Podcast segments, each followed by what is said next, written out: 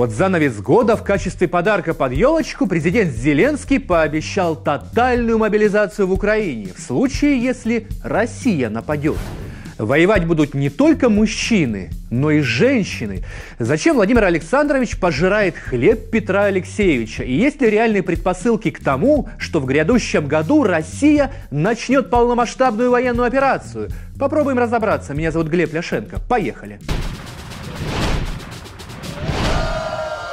Друзья, подписывайтесь на наш канал и первыми узнавайте, что творится в украинской политике. Итак, пару дней назад Зеленский дал интервью журналу «Фокус». Один из вопросов, заданных президенту, звучал так. Есть ли вероятность, что Россия нападет на Украину из Крыма? Зеленский ответил так. Это ужасная ситуация. Я даже не хочу ее представлять. Я против этого. Иначе будет большая война. Мы никуда не уйдем. Мы все будем воевать. Все будут мобилизованы. И мужчины, и женщины. Это будет плохо для населения Украины, подчеркнул наш президент. Честно говоря, такой риторики я не слышал даже из уст Порошенко. Не помню я, чтобы Петр Алексеевич говорил о мобилизации украинских женщин на войну с Россией. А Зеленский сказал... Варто вживати алкогольні напої.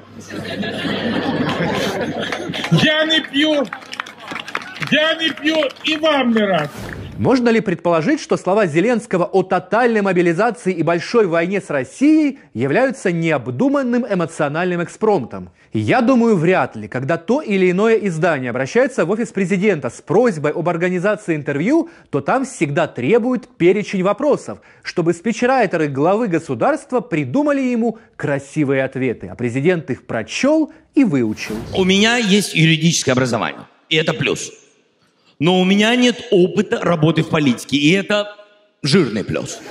Таким образом, слова Зеленского о полномасштабном вторжении России являются заранее подготовленными. Россия явно не форсирует ситуацию в Украине, продолжая аккуратно давить на нашу страну политико-дипломатическими средствами. Потому что любое объединение э, России и Украины, их возможностей и конкурентных преимуществ, это создание конкурентов, глобального конкурента в Европе и в мире.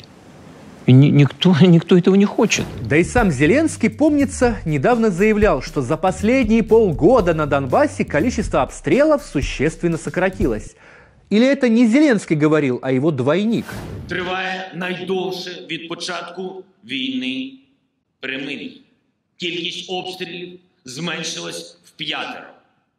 Бойові втрати серед військових зменшились в 10 разів. Что касается военной угрозы для Украины со стороны Крыма, то представить себе такое можно лишь обладая весьма специфическим воображением. При этом Россия действительно насыщает полуостров военной техникой, но делается это, очевидно, для устрашения НАТО, а не Украины. Никаких столкновений на границе Крыма и Херсонской области нет – там все более чем спокойно. Но Зеленский утверждает, что угроза есть, и вдвойне удивительно слышать, что призывать на войну с Россией будут не только мужчин, но и украинских женщин. Все на фронт, как в 1941 Що таке? Ми в воєнній формі. Нормально. Мы алкаши в военной форме. Да. Вариант один. Какой? Мы сторожа. Возможно, Владимиру Александровичу понравился опыт Израиля. Там все граждан, независимо от пола, призывают на службу. Мужчин на 36 месяцев, женщин на 24 месяца.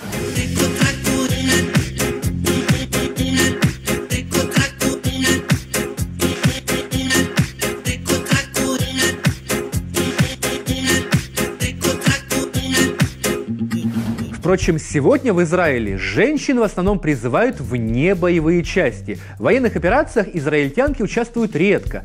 Некоторые служат в артиллерийских войсках и погранслужбе. Девушки, надо признать, очень красивые.